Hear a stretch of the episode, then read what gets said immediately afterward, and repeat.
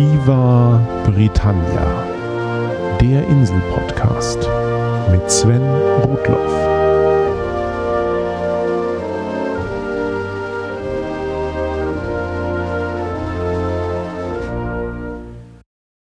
Herzlich willkommen zu Folge 51 von Viva Britannia, dem Podcast über Großbritannien und die Briten.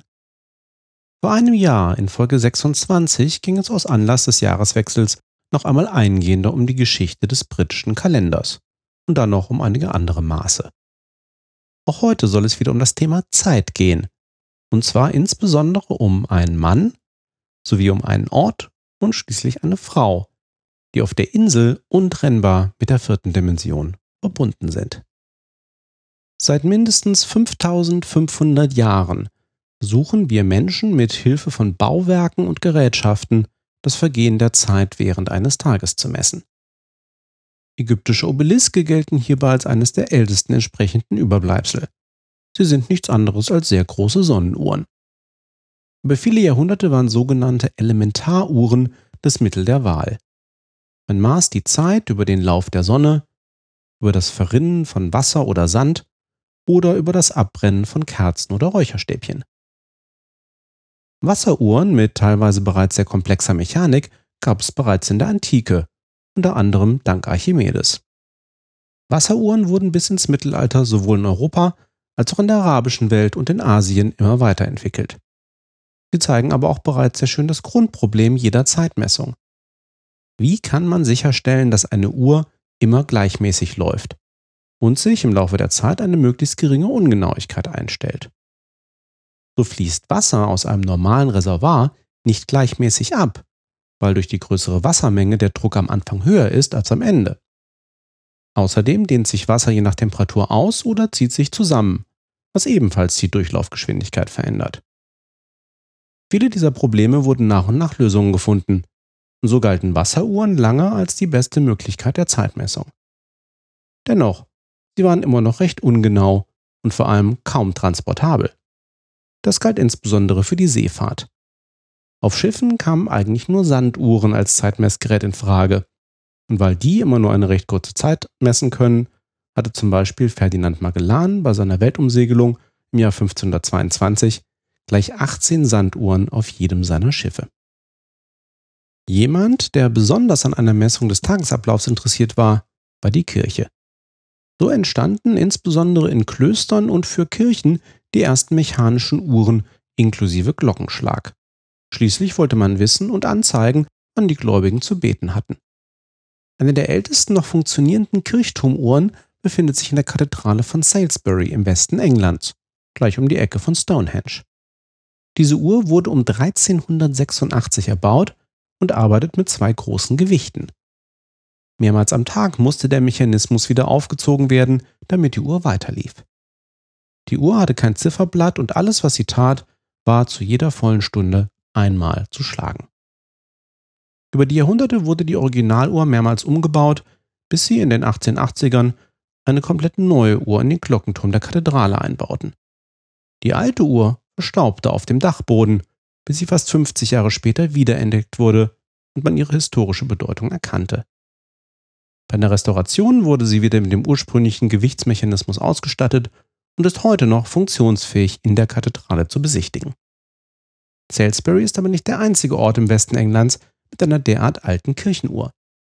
In Wales gibt es eine wunderschöne astronomische Uhr, die auf ihrem Zifferblatt in der Kirche noch das alte geozentrische Weltbild zeigt, bei dem die Sonne um die Erde kreist.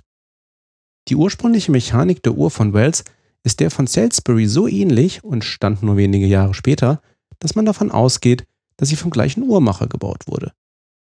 Das könnte der Mönch John Leland gewesen sein, aber ganz genau weiß man es nicht. Das Uhrwerk in Wels wurde ebenfalls im 17. Jahrhundert verändert und zur gleichen Zeit, als man in Salisbury die alte Uhr auf den Dachboden verbannte, landete die Schwesteruhr von Wells im Science Museum in London, wo man sie heute noch besichtigen kann. Warum die alten Uhren in Salisbury und Wells beide im 17. Jahrhundert umgebaut wurden, das lag erst einmal nicht an einem Briten, sondern an einem Italiener und vor allem einem Niederländer. Der Italiener war niemand Geringeres als Galileo Galilei. Der entwickelte in seinen letzten Lebensjahren, so um 1640, die Idee, ein Pendel als Taktgeber für eine Uhr zu verwenden. Galileis Sohn Vincenzo begann sogar, eine solche Uhr zu bauen, aber so richtig von Erfolg gekrönt war das nicht.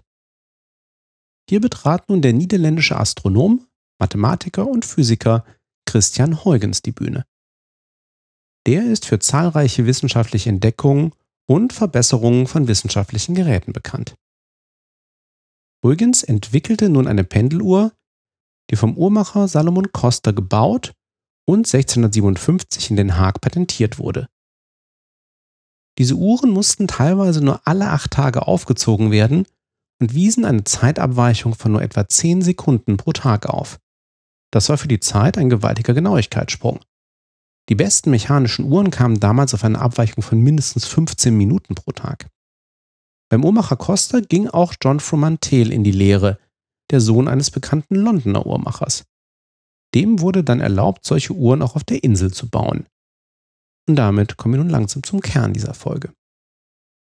Der Trick bei einer Pendeluhr ist, dass Pendel zwar gleichmäßig schwingen, aber durch Reibung Energie verlieren und daher irgendwann ausschwingen und stehen bleiben.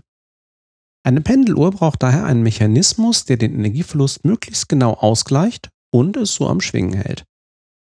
Ähnliche Mechanismen, die in den Lauf des sogenannten Taktgebers einer Uhr eingreifen, kannte man bereits bei anderen Uhrenkonstruktionen. Und sie werden ganz allgemein als Hemmung bezeichnet. So haben auch die Kathedralenuhren von Salisbury und Bells eine Hemmung, die deren Ganggenauigkeit verbessert. Speziell bei einer Pendeluhr bremst die Hemmung das Pendel in seinem Lauf ab und gibt ihm gleichzeitig einen entsprechenden Rückstoß. Wie eine Hemmung aber im Detail realisiert wird, dafür gibt es unzählige Ansätze. In Viva Britannia Folge 7 zur Wissenschaft hatte ich die Royal Society erwähnt, die sich etwa um diese Zeit entwickelte, und ihren großen Gerätschaftenerfinder Robert Hooke. Es sieht so aus, als ob Robert Hooke nicht nur die sogenannte Ankerhemmung für Pendeluhren entwickelte, sondern auch das Konzept der Unruh. Das ist ein Bauteil mit einer Spiralfeder, das für eine noch genauere Hemmung sorgt und auch den Kern jeder mechanischen Armbanduhr bildet. Leider hatte Christian Huygens nicht nur die gleiche Idee wie Robert Hooke, sondern veröffentlichte diese auch 1675 in einem französischen Patent. Unter Wissenschaftshistorikern gab es lange einen Streit, wem denn nun die Ehre der Erfindung gebührt. Heute ist man sich einig, dass Hooke zwar schneller als Huygens war, der die Idee aber unabhängig von Hooke hatte. Aber selbst die Unruh konnte ein wesentliches Problem von Huygens Pendeluhren nicht lösen. Sie waren an Land genau, aber auf See waren sie nicht zu gebrauchen. Unter Beteiligung der Royal Society und der Royal Navy unternahm Huygens mehrere Versuche, die Seetauglichkeit seiner Uhren zu beweisen, aber auf diesem Gebiet blieb er bis zu seinem Tod im Jahr 1695 erfolglos. Eines der wichtigsten wissenschaftlichen Themen, über das sich die seefahrenden Nationen dieser Zeit den Kopf zerbrachen, war das sogenannte Längenproblem. Bekanntermaßen bestimmt man die eigene Position auf der Erde durch geografische Breite und Länge. Die Messung der geografischen Breite, also wie weit nördlich oder südlich man steht, ist relativ einfach. Das geht über den höchsten Stand der Sonne oder auch über den Polarstern. Befindet man sich am Äquator, ist der Polarstern am Horizont. Und befindet man sich am Nordpol, befindet er sich direkt über einem. Misst man also die Höhe des Polarsterns über dem Horizont, hat man schon recht genau den eigenen Breitengrad bestimmt. Für die Messung der geografischen Länge, also wie weit östlich oder westlich man steht, hatte man lange Zeit keinen brauchbaren Ansatz.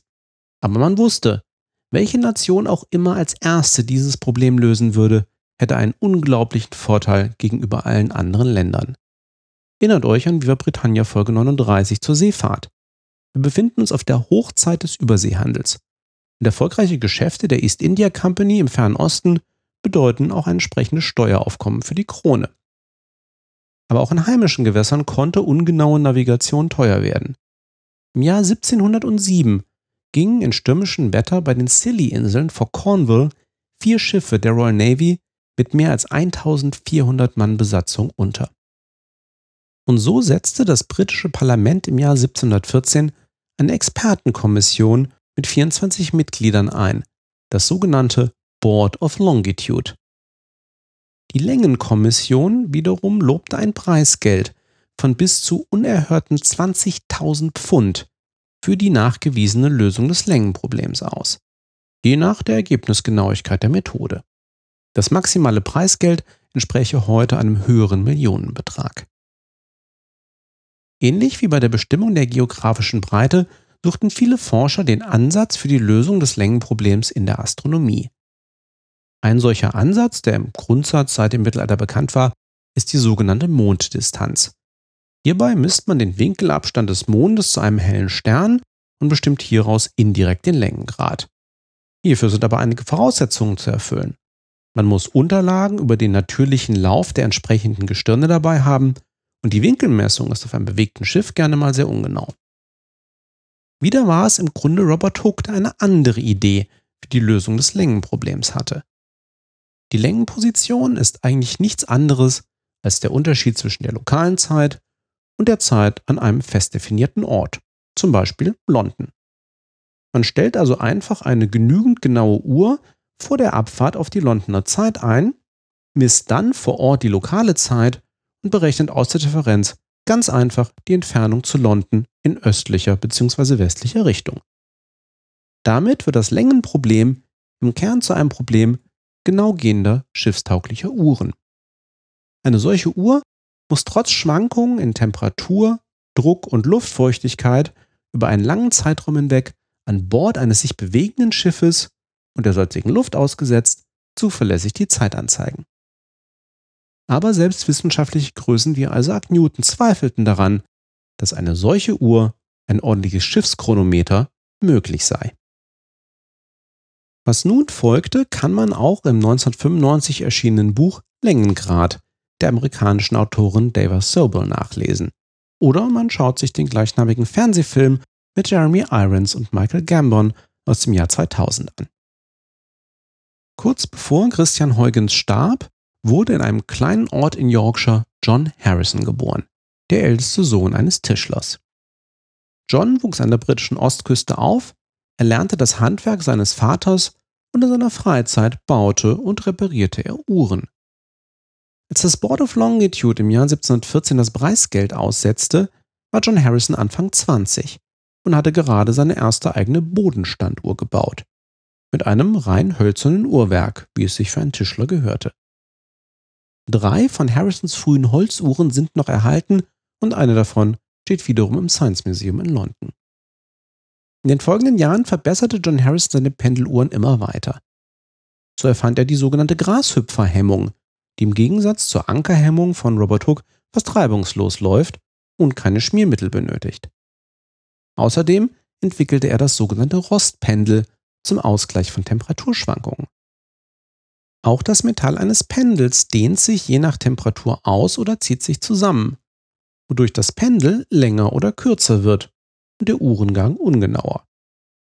Harrison konstruierte daraufhin Pendel aus einem Gitter verschiedener Metalle wie Stahl und Messing, deren Temperaturverhalten sich gegenseitig aufhebt, womit das Pendel immer gleich lang bleibt. Irgendwann wurde der bekannte Astronom Edmund Halley auf den jungen John Harrison aufmerksam und sorgte für dessen Unterstützung durch Mitglieder der Royal Society. Das war gleich doppelt wichtig, da Harrison zum einen als einfacher Handwerker Zeit seines Lebens die Anerkennung als ordentlicher Wissenschaftler verwehrt bleiben sollte. Und er andererseits wohl auch nicht so recht in der Lage war, seine Ideen angemessen zu erläutern und damit für sich selbst zu sprechen. 1730 designte John Harrison sein erstes Schiffschronometer, die sogenannte H1. Dank finanzieller Unterstützung durch den bekannten Uhrmacher George Graham konnte er sie auch wirklich bauen, wofür er fünf Jahre brauchte. Wir sprechen hier nicht von einem kleinen Uhrwerk, die H1 ist etwa 70 cm hoch. Nach entsprechender Fürsprache der Royal Society vor dem Board of Longitude wurde die H1 im Jahr 1736 auf See getestet, wenn auch erstmal auf der vergleichsweise kurzen Strecke zwischen London und Lissabon. Die Ergebnisse des Praxistests waren aber vielversprechend genug, dass die Längenkommission Harrison insgesamt 1000 Pfund für die Weiterentwicklung seiner Konzepte zugestand. Die nächsten 20 Jahre lang arbeitete Harrison an der H2 und der H3. Aber die Uhren waren immer noch nicht genau genug. Erst in den 1750ern erkannte Harrison den Grund dafür. Seine nach wie vor tischfüllenden Chronometer waren zu groß und die Mechanik zwangsläufig zu anfällig für bestimmte physikalische Effekte. Demgegenüber hatte Harrison für seinen persönlichen Gebrauch bereits eine Taschenuhr entwickelt und bauen lassen, und die lief mindestens genauso gut wie seine großen Chronometer. Die überraschende Lösung seines Problems lautete also, der Schiffschronometer musste kleiner werden, eher wie eine Taschenuhr. Und so baute Harrison die H4, die er selbst Sea-Watch No. 1 nannte. Sie sieht aus wie eine große silberne Taschenuhr mit einem Durchmesser von 13 cm. Ihre Mechanik beinhaltet wieder einige Neuerungen Harrisons, die sich bis heute in mechanischen Uhren höchster Güte finden. Der Bau der H1 dauerte sechs weitere Jahre. Harrison war bei ihrer Fertigstellung im Jahr 1761 selbst schon 68 Jahre alt, sodass er seinen Sohn William auf die Testfahrt nach Jamaika schickte.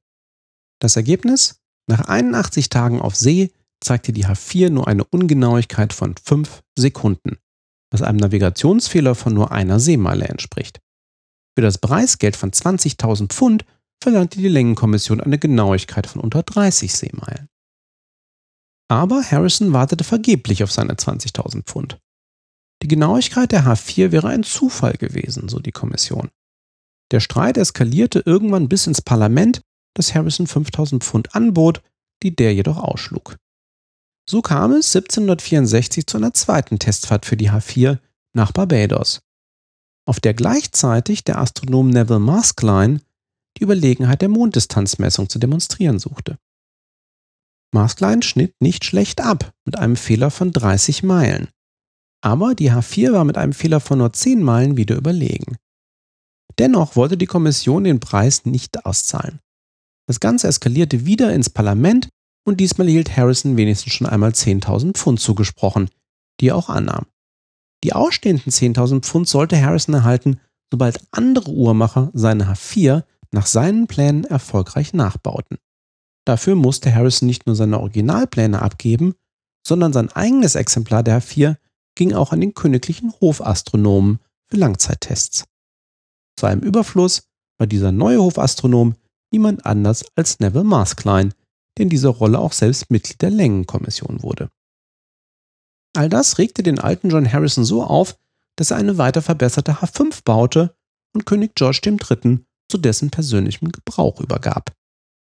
Der König konnte bei der H5 nach zehn Wochen eine Ungenauigkeit von nur einer Drittelsekunde feststellen. George III. drohte dem Parlament mit einem unschönen persönlichen Auftritt, worauf dem mittlerweile 80-jährigen Harrison zumindest weitere 8750 Pfund zusprach. Die offizielle Anerkennung der Längenkommission für die Lösung des Problems sollte Harrison aber nie bekommen. Dafür aber auch niemand sonst. Die von der Längenkommission geforderten Kopien der H4 wurden übrigens vom Uhrmacher Leckram Candle gebaut, den Harrison persönlich ausgesucht hatte. Eine Kopie, die sogenannte K1, begleitete James Cook auf seiner zweiten und dritten Reise und Cook war voll des Lobes über die Qualität der Uhr. Die K2 war an Bord der berühmten HMS Bounty, blieb in den Händen der Meuterer auf den Pitcairn-Inseln und wurde erst 1840 zurück nach London gebracht. John Harrison starb im Alter von 83 Jahren und ist im Norden Londons beigesetzt. Die Londoner Uhrmachergilde, die Worshipful Company of Clockmakers, setzte ihm zu Ehren ein Grabmal, obwohl er als gelernter Tischler nie offizielles Mitglied der Gilde war. John Harrisons Uhren kann man heute noch in London besichtigen. Die Modelle H1 bis H4 befinden sich im National Maritime Museum in Greenwich und die H5 in der Sammlung der Uhrmachergilde. Apropos Greenwich. Kaum ein Ort ist wohl enger mit unserer Zeitrechnung verbunden. Greenwich befindet sich im Südosten Londons und war ursprünglich einmal eine eigenständige Gemeinde in Kent. Die Gegend an der Themse war schon seit der Bronzezeit besiedelt und bereits unter den Normannen gab es hier einen königlichen Landsitz.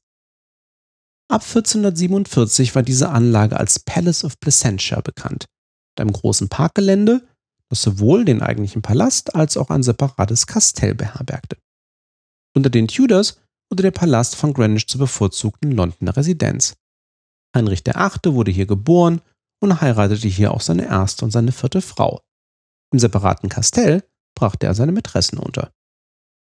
Nach dem englischen Bürgerkrieg wurden die inzwischen unbenutzten Anlagen abgerissen.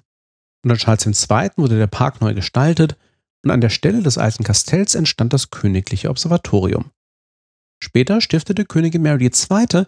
An der Stelle des ehemaligen Palastes ein Hospital für Seeleute, das von dem bekannten Architekten Christopher Wren entworfen wurde.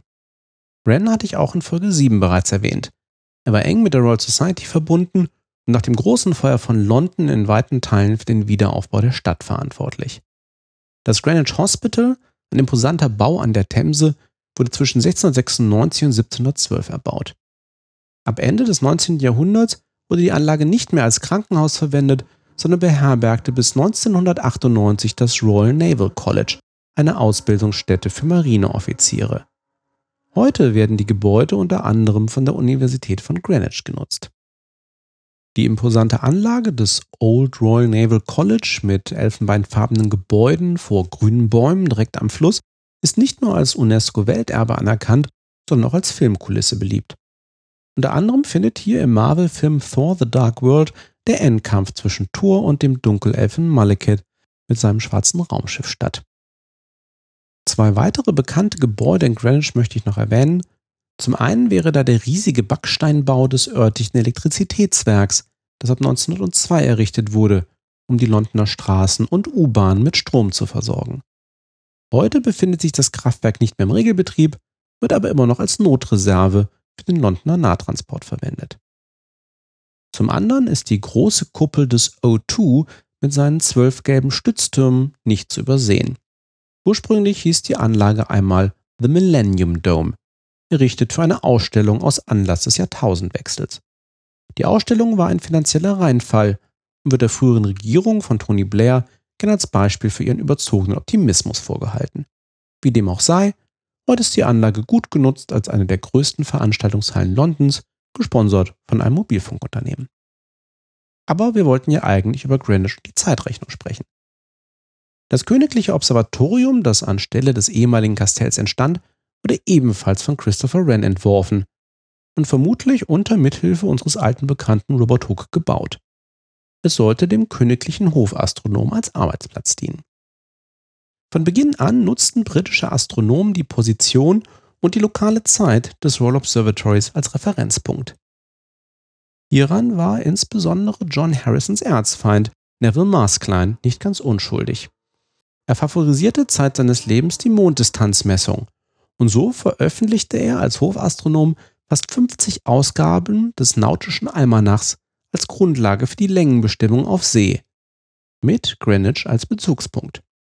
Sogar die französischen Übersetzungen des Almanachs behielten diesen Bezugspunkt bei, obwohl französische Astronomen sich normalerweise auf den Pariser Meridian bezogen. Im praktischen Leben des 19. Jahrhunderts regierten jedoch lange Zeit viele unterschiedliche Bezugssysteme für die Zeitmessung. Die zunehmende Ausbreitung des Zugverkehrs macht es aber notwendig, sich irgendwie zu koordinieren. In Großbritannien begannen die Eisenbahnunternehmen um 1840 sich mit ihren Abfahrtszeiten auf die Zeit in Greenwich, die sogenannte Greenwich Mean Time oder GMT, zu beziehen. Aber zum Beispiel in den Vereinigten Staaten herrschte Chaos. Manche Zugfahrpläne führten über 100 lokale Zeiten auf, die bis zu drei Stunden voneinander abwichen. So kam es 1884 auf Bitte des amerikanischen Präsidenten in Washington zur International Meridian Conference, um den offiziellen weltweiten Bezugspunkt für die geografische Länge und damit auch für die Zeitmessung endlich allgemeingültig festzulegen. Von den verschiedenen Vorschlägen war Greenwich letztendlich vor allem deswegen siegreich, weil dieser Bezugspunkt bereits am weitesten verbreitet war. Die Franzosen hätten natürlich gerne Paris gehabt und reagierten verschnupft. Sie enthielten sich der letzten Abstimmung und führten die Greenwich-Zeit erst 1911 als Bezugspunkt ein. Noch heute kann man den Verlauf des Nullmeridians in Greenwich an mehreren Stellen sehen. Auf dem Gebäude des Observatoriums ist sein Verlauf rot markiert, auf dem Vorplatz ist ein Stahlband in den Boden eingelassen und des Nachts scheint ein starker grüner Laser vom Observatorium nach Norden in Richtung London.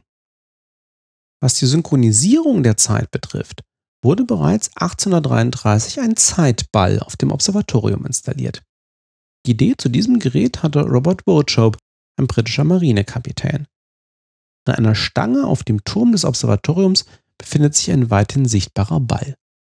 Jeden Tag vor 13 Uhr wird der Ball an der Stange hochgezogen und um Punkt 13 Uhr fallen gelassen. So können Schiffe auf Sicht ihre Schiffsuhr auf die Zeit einstellen. Der älteste derartige Zeitball befindet sich in Portsmouth und Workshop exportierte diese Idee in viele Länder der Welt. Auch die bekannte Silvesterkugel auf dem New Yorker Times Square geht auf das gleiche Konzept zurück. Auch wenn diese spezielle Kugel nicht einfach fällt, sondern genau eine Minute lang heruntergelassen wird. Mit der Einführung von Radiosignalen wurden die Zeitbälle zur Zeitsynchronisierung irgendwann überflüssig. Aber in vielen Städten sind sie heute noch aus Tradition im Gebrauch. Auch der Zeitball in Greenwich fällt noch brav jeden Mittag um 13 Uhr lokaler Zeit. Der Begriff Greenwich Mean Time, GMT, wurde übrigens mittlerweile von der Coordinated Universal Time, UTC, abgelöst.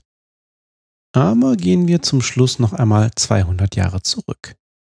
Nehmen wir an, ich lebe in London und habe eine dieser tollen Pendeluhren in meinem Geschäft stehen, um die aktuelle Zeit anzuzeigen. Ich weiß, dass die Uhr nicht ganz genau geht, aber von da, wo ich bin, kann ich auch nicht den Zeitball in Greenwich sehen. Wie kann ich nun am besten meine Uhr auf die richtige Zeit einstellen? Ganz einfach. Ich kaufe mir die aktuelle Zeit. John Henry Belleville arbeitete seit 1811 den damaligen Hofastronomen in Greenwich.